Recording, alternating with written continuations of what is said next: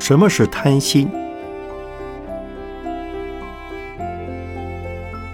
圣严法师著。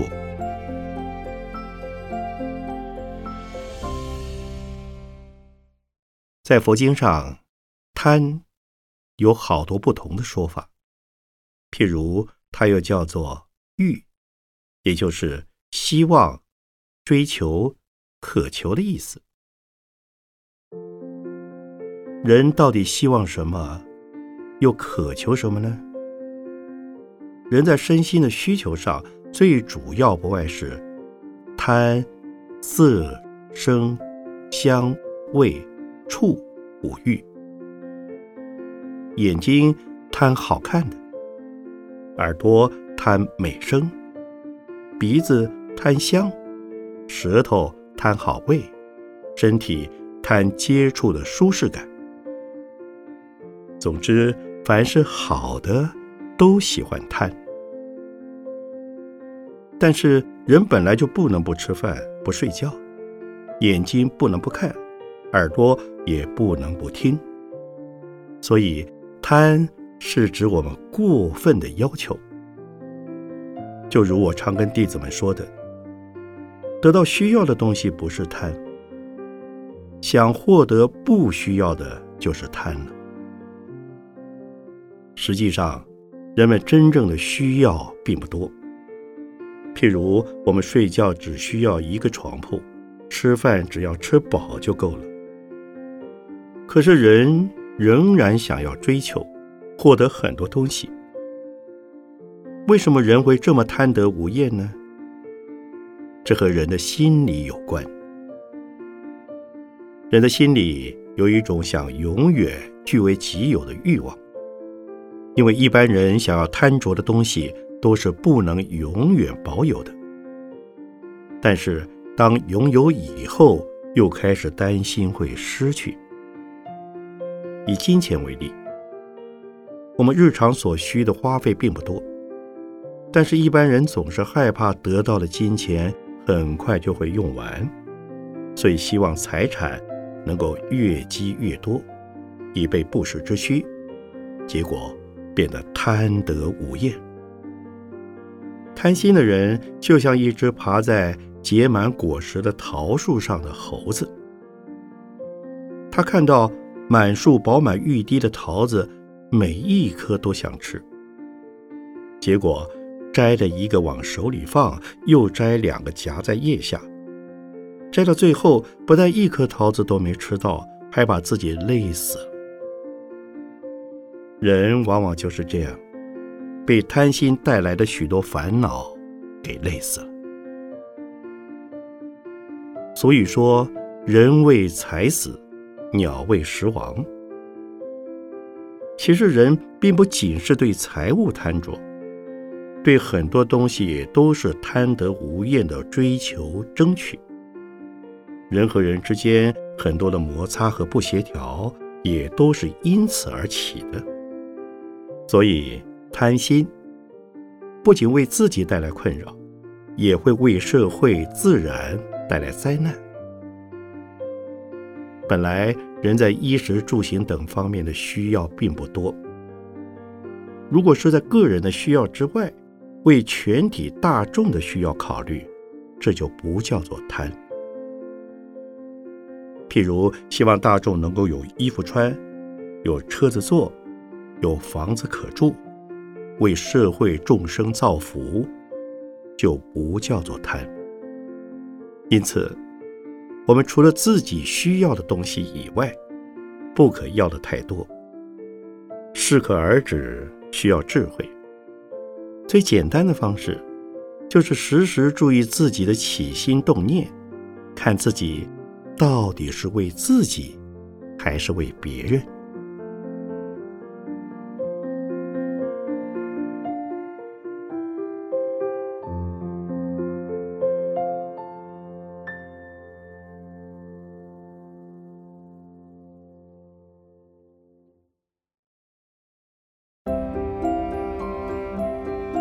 为什么贪心？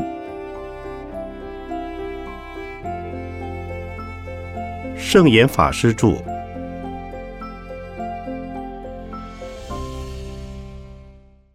只要是贪都是不好的心态不会因你所贪着的东西种类不同而有好坏之别。因为不管你贪的是什么东西都是额外的追求但他还是有程度上的差别，也就是贪求的目的是为自己，还是为了他人的差别。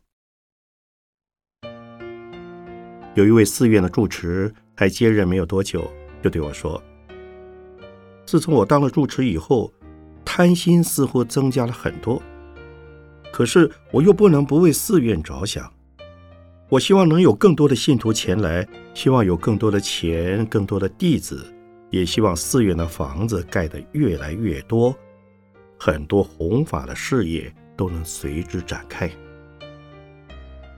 他觉得当了住持后，头脑里整天都在想如何能够得到更多一点，这让他很苦恼。可见的贪真是烦恼的根本。后来我问他：“你的这些打算、期待，是为了自己吗？你希望当住持一定要当的让人称赞吗？或是羡慕你拥有这么多的信徒、这么大的寺院，感觉你这个住持很能干，比任何人都做得好？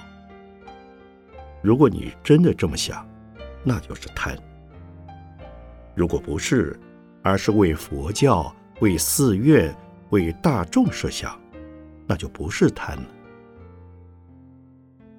这位住持为了弘扬佛法，所以需要有个道场作为弘法的场所。为了容纳更多人来这个地方修行、听闻佛法，所以房子要盖得大一点、多一点。为了让众生能够得到佛法的利益，能够种福田、布施供养。所以需要寺院替他们来结合捐款，用清净的财物来做有益于众生的事。这些需求全都是因为众生社会需要和为了推广佛法，所以并不是贪。如果是自己本身的欲望想要，不是为了他人团体而着想，那就是贪。为自己的利益着想，成功时会很骄傲，觉得自己很了不起，好像一切事情都是自己的功劳；失败时就觉得很倒霉，害怕让人看不起。像这样患得患失的情形，就已在烦恼之中。相反的，如果能将念头转过来，知道自己的努力是为了佛法。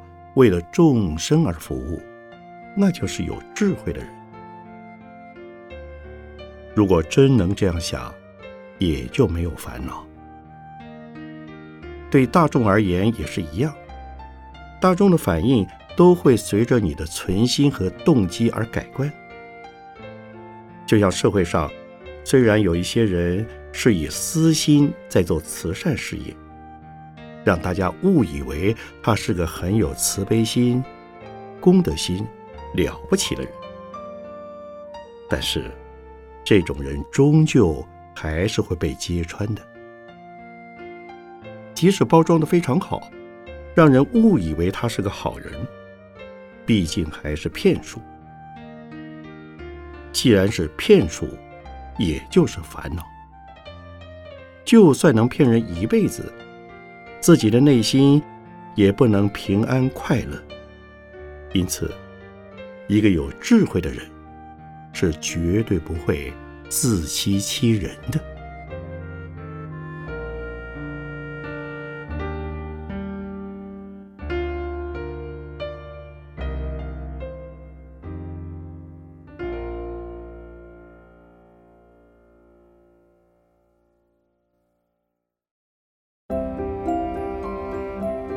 转贪心为愿心。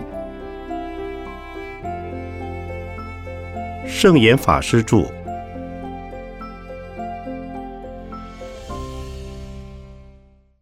佛法说贪为苦本。想解决苦的问题就要先从知贪开始。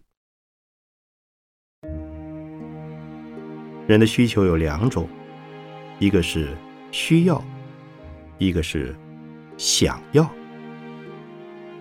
凡是想要的超过自己的需要时，就叫做贪。但是人常常不但不知道自己到底需要多少，而且也很难将需要和想要两者的差别分得很清楚，总是感觉还不够，还没有满足。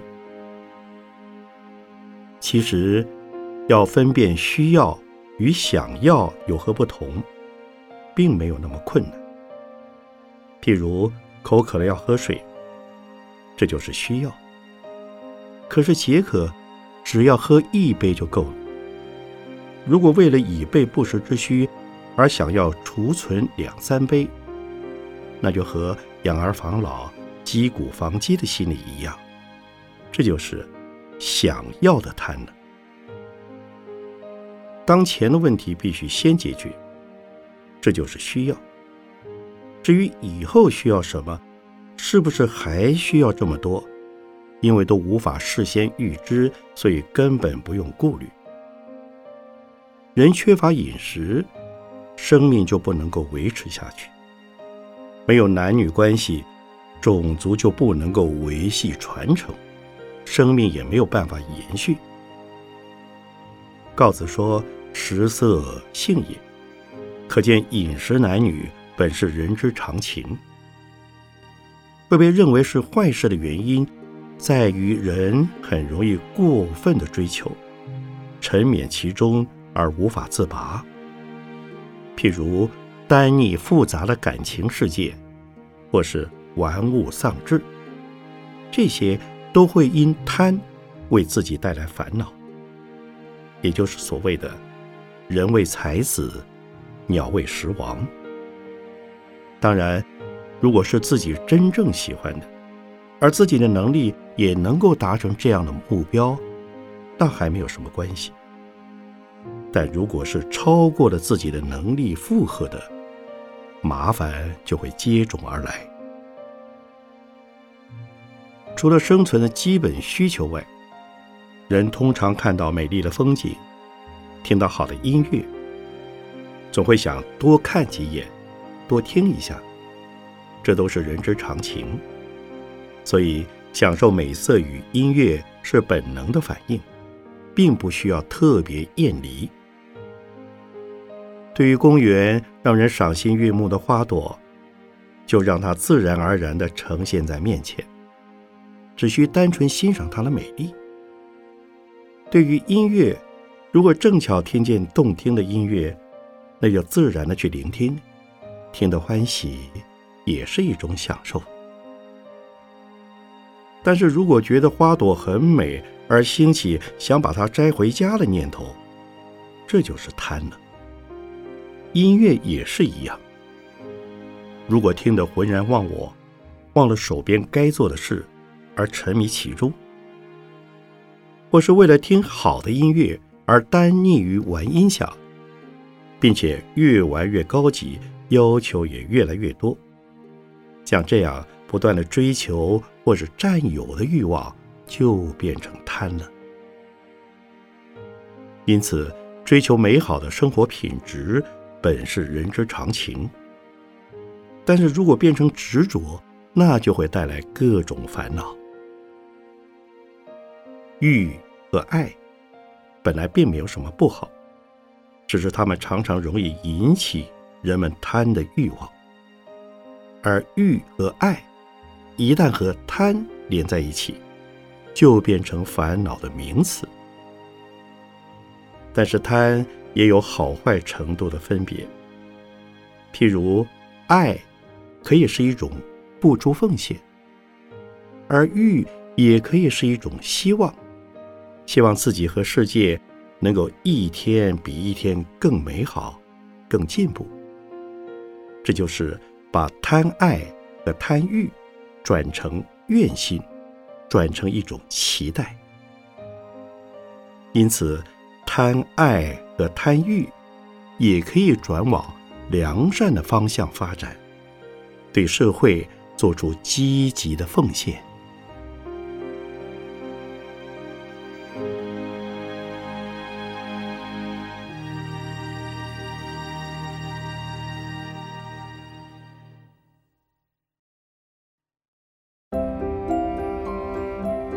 以布施对治贪念。圣严法师著。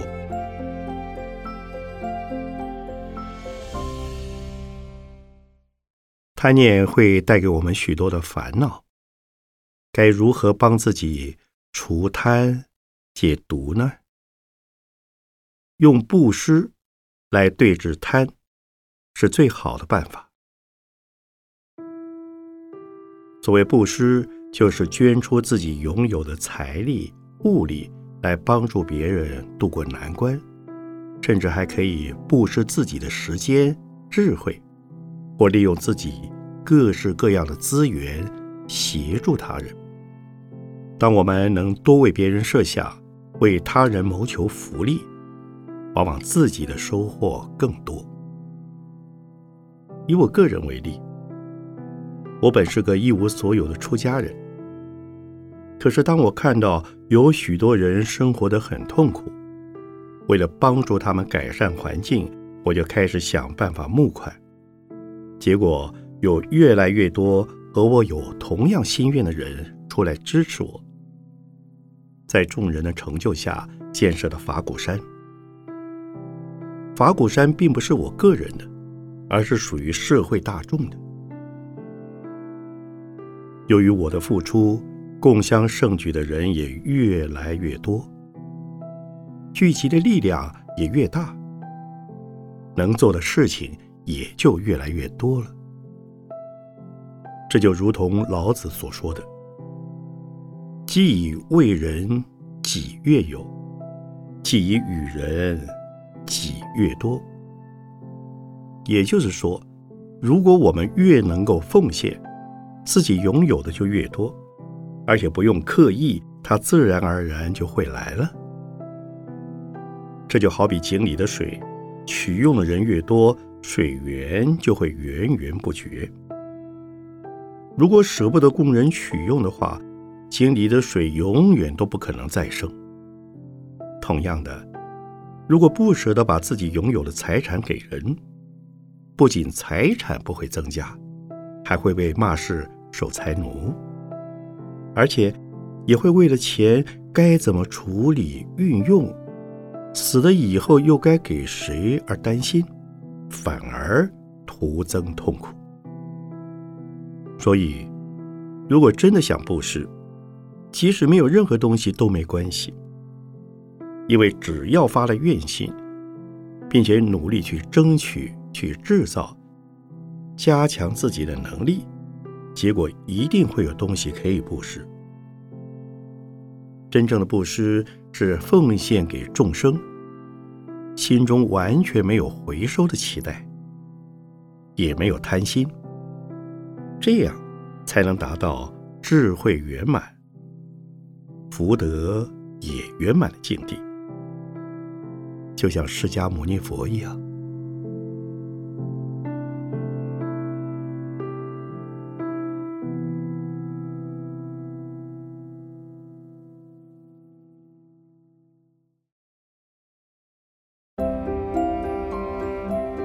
名利只是暂时拥有。圣严法师著。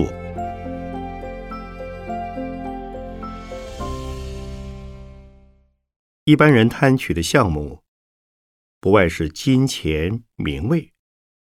然而这些东西，有时是必须的，有时又是不请自来的。所以重点不在如何规避他们。而是要用正确的态度来看待他们。以储蓄为例，如果有正当的目标计划，像是储蓄多少钱之后可以请一部大藏经，或是就可以设立奖学金帮助人求学，这些都是很好的利益，所以并不是贪。如果储蓄的目的，是为了累积财产，以满足私欲，这就是贪了。又如投资股票，我们常看到有人玩股票玩到倾家荡产。其实以股票作为正常的投资，并没什么不好。除非是将股票拿来投机炒作，那便是一种贪念，又是烦恼。金钱就像水一样，需要长长的流动。流动的时候，不论多也好，少也好，都还是维持在一个整体中。所以，当你投资股票时，只要想到这个钱放到股票里去。可以帮助社会经济资源的流通。如此，你赚的钱会高兴，赔掉了也不会痛苦。如果你贪心大起，希望赚的钱越来越多，那么在投资的时候，你就会孤注一掷，把全部财力都投进去，结果反被股票套牢了，不得解脱。所以。一样的行为，用不一样的观念与心态去执行时，会带给你不同的结果。至于名位，最重要的是实至名归，否则会为了保有浪得的虚名而痛苦不堪。名不过是一项工具，因为有名，自然就有社会地位。有社会地位，就有能做的事业，能发挥的力量。有名位并不是坏事，但有名声地位，充其量只是大家知道而已。不要把名位当成自己。事实上，名位也不需要刻意追求，时机成熟时，它自然而然就会出现。因此。也没有必要看得太重，患得患失。有的人因为在电视上的曝光率比较高，变得有名了，所以就开始对名斤斤计较，怕自己又变回一个默默无闻的人。如果真的有一天电视上不再出现他的面孔时，他可能就会觉得社会遗弃了他。于是产生失落感，变成一种烦恼。其实，个人的事迹会在报纸、电视上这一类大众媒体上被报道，并不代表什么，只是因为我们做的这些事恰好被大家看到罢了。如果没有机会曝光，就表示时间环境还没有因缘需要我公开出现。我可以在其他地方做其他的事，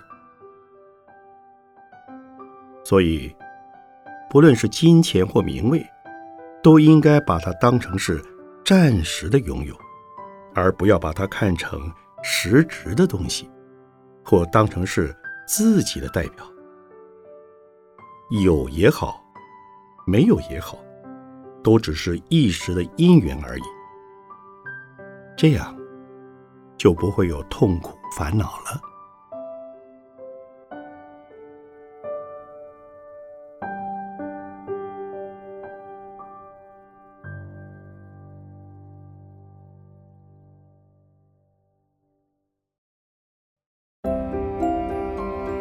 远离名位、权力的诱惑。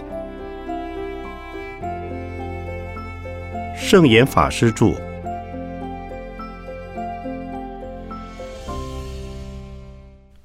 名位、权力，人人都想追求。许多年轻人常常会说：“只要我喜欢，有什么不可以？”仿佛越作怪，出名的机会就越大。其实他们多半只是希望被注意，纯粹是为了出名而出名。可是这种满足只是一时的刺激。所得的也只是一种虚名，而虚名只会引来福利。纵然真的得到利益，恐怕也是非常的空虚吧。然而，年轻人从来不考虑这种虚名究竟能让自己有多少利益，对他人又有多少好处。虚名浮利往往反而是造成烦恼的原因。为了让别人知道他们，所以必须不断的兴风作浪，引起讨论话题。其实所作所为没有犯法，却已经造成社会的浮动和人心的不安了。不仅他们本身是群受害者，对整个社会也是有害而无益的。面对这种社会现象，我们并非无能为力去改变社会风气。最重要的还是从小开始的家庭教育。做父母的，应该要把孩子当成朋友般看待，和他谈心。轻松自然地讨论这些问题，慢慢让孩子自己发现一些正面的东西，建立正确的见解，而不仅是教训孩子、强输观念给他们。另外，父母的行为对儿女来说具有示范的作用。试想，如果父母自己就做不好，却对孩子说，我这样是不对的，但是孩子啊，你千万不要学我啊！孩子怎么可能因你的说法而改变观念呢？除了名位以外，权力也是很多人想要拥有的。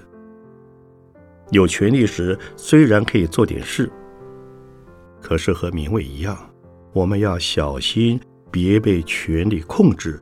落入烦恼的境界里。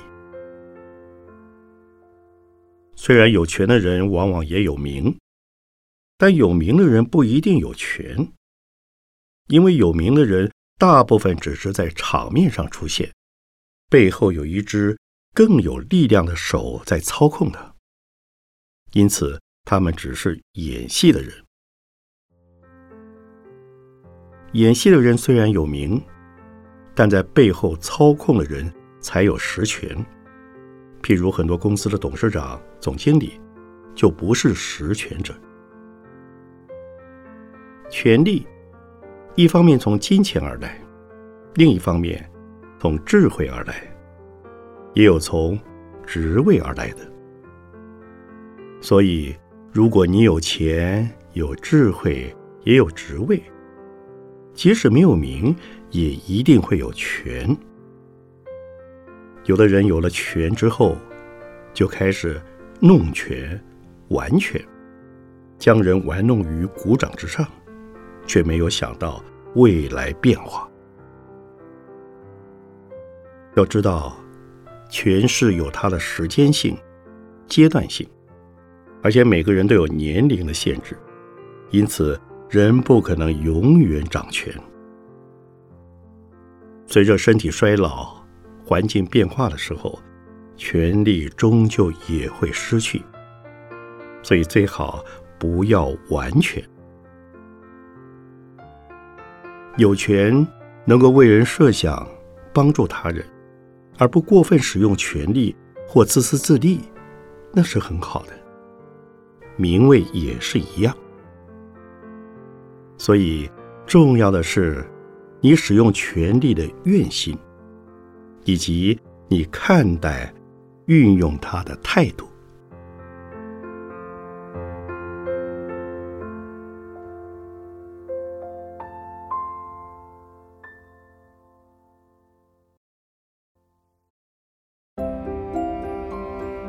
广结善缘，带来好人缘。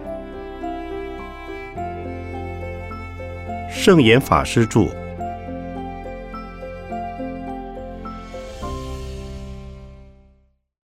我们都知道贪是不好的习惯，可是有时候我们又会走入另一个极端，谦，也就是小气、舍不得和吝啬。有人以为这是节省，其实谦和节省是两回事。谦和节省的差别，主要在于节省的目的。譬如我们有十块钱，为了布施而量入为出，努力节省了一块钱，这就不是谦。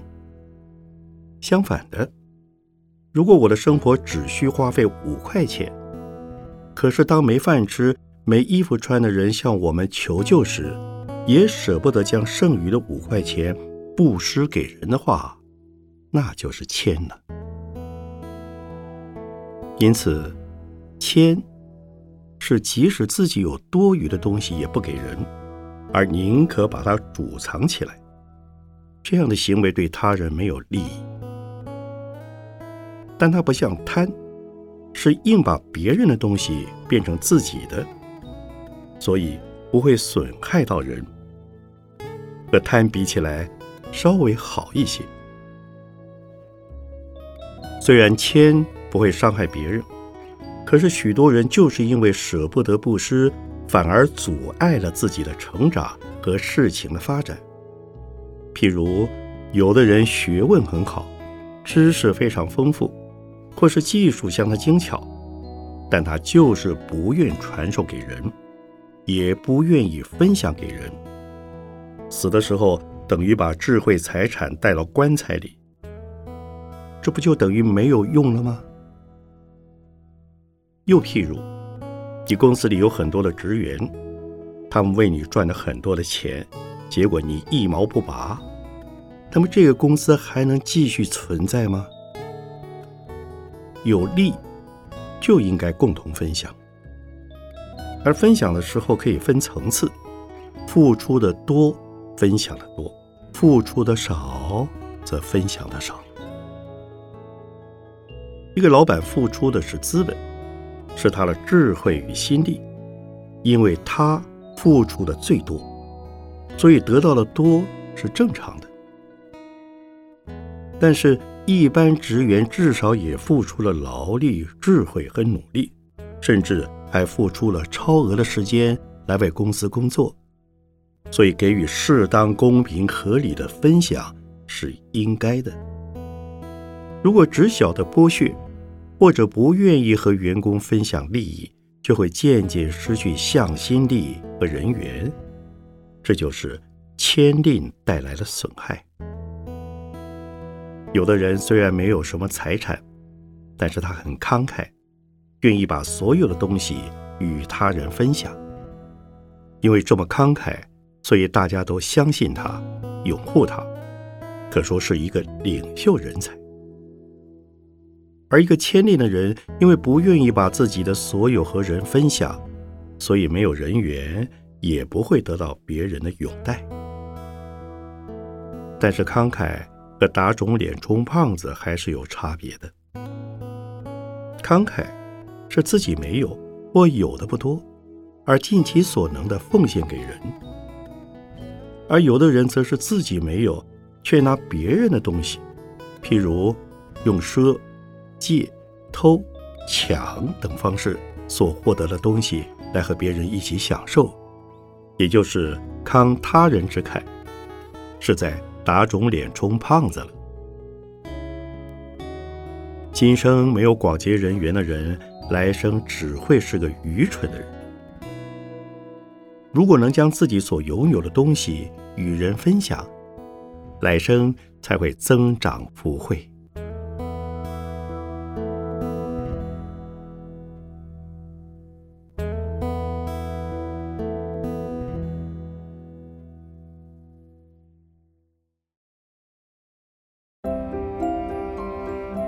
凡事恰到好处最好。圣严法师著。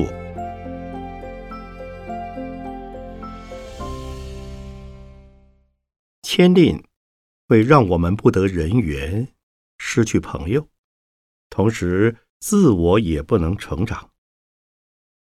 因此，无论我们有什么东西，都尽量能让人充分运用，包括名位、财产和权力等，都是一样，而不要自己独享。有很多名人就是怕被人利用，因此不愿意把名借给人。像有时别人只不过是希望能借助你的名气来推广某一个活动，代表你也赞成这件事情。但即使这只是一个假名，你可能仍然不愿意借给他用。当然，我们要爱惜羽毛，弄清楚对方的目的，不要让人假借你的名去做坏事。如果目的是正当的，请求的人也没有什么问题，你却不给他用，那就是签了。如果经过了解之后，发现对方或是事情本身有点争议性，那最好还是不要给他用，否则恐怕会惹很多麻烦。别人会怀疑你怎么会和那种人牵扯在一起，进而猜测你们也许是合伙人。如果是这样，就得留意爱惜羽毛。不过，爱惜羽毛过了分，那也叫做。钱，名是如此，权也是一样。只要能够做好职务之内的事，以及必须做的事，那就不是谦。我们常说，人在宫门好行善，就是希望有权的人能随时主动运用自己的权利来帮助他人、利益众生和社会。如果说有权的时候不用权，或是不用来利益社会大众，只是抱持做做官，让上司不生气、下属高兴、和和稀泥的心态，那这个权利就浪费掉了，给你权等于没有用一样。所以，权还是要给有魄力、有理想的人来做。但是，去签。有时很容易又变成是一种浪费，因此两者之间一定要取得平衡点。凡是多余的，就叫做浪费；如果是恰到好处的付出，那就不是浪费。譬如别人已经给他某样东西了，你又再给他一份，或是今天有了，明天也有了，你还要给他更多。那就是浪费了。中国人很怕被别人批评为小气，总希望让人觉得自己很慷慨，所以请客的时候，明明五道菜就可以吃饱了，却一定要准备十二道菜，仿佛这样才不算小气。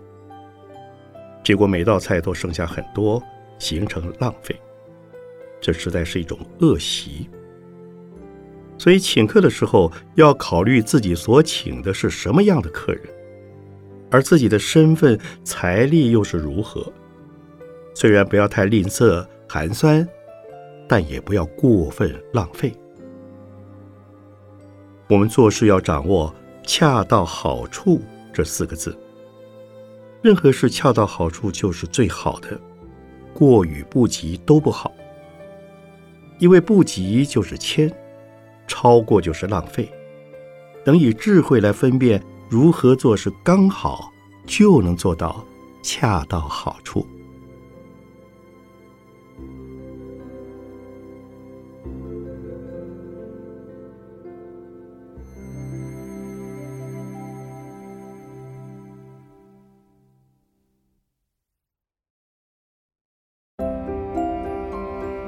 清贫与谦令。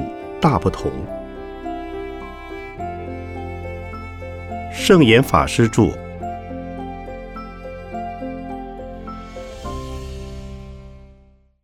清贫生活的风气曾流行一时，也可以称为是一种简单过生活的思潮。所谓清贫生活，就是符合自然，尽量节约，崇尚朴实，是一种。返璞归真的生活，它和谦不同。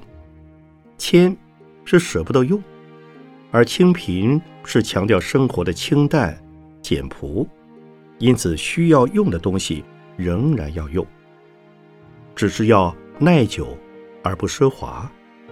自己的环境也要打理得非常简单素雅，不讲究过分的华丽和花俏。我有一个朋友，虽然他是船运业的巨子，是位大商人，但他每天早上吃的东西都非常简单，只要一杯咖啡、一个苹果、一杯牛奶就打发了。有一天我去拜访他，他从冰箱里拿出一个柠檬。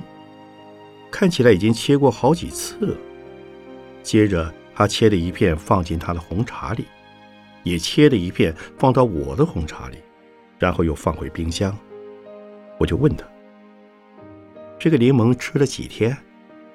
他说：“这是第三天。反正一个人吃饭，早餐也习惯这样。”我说：“这样子是不是太节省了？”他说。可是我只要这么多，因此他一个柠檬大约可以吃上五六天。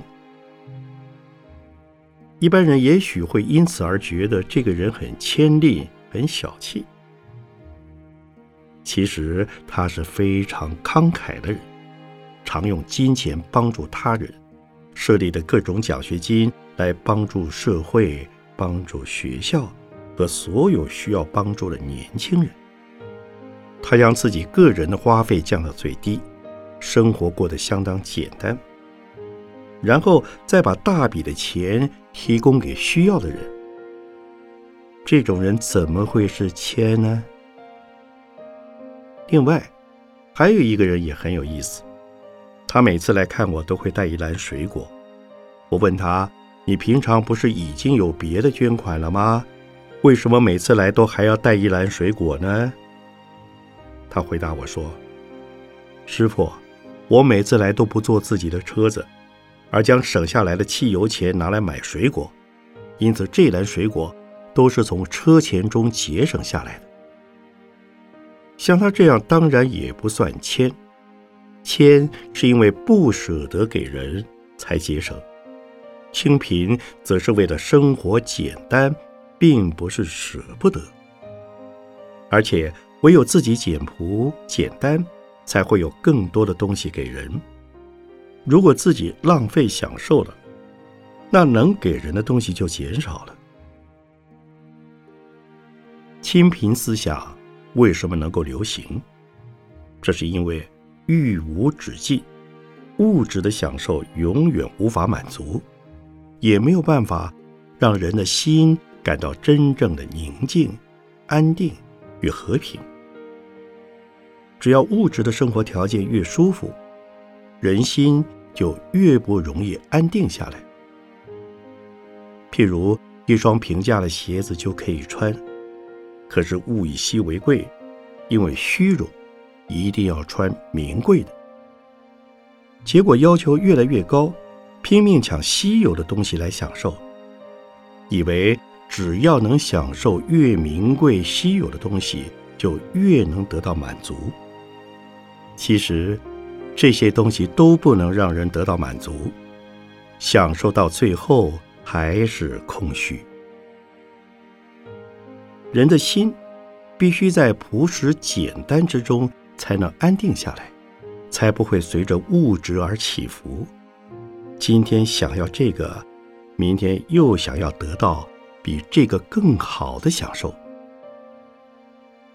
所以。唯有过朴实清贫的生活，才能让自己满足，也才是最好的自在享受。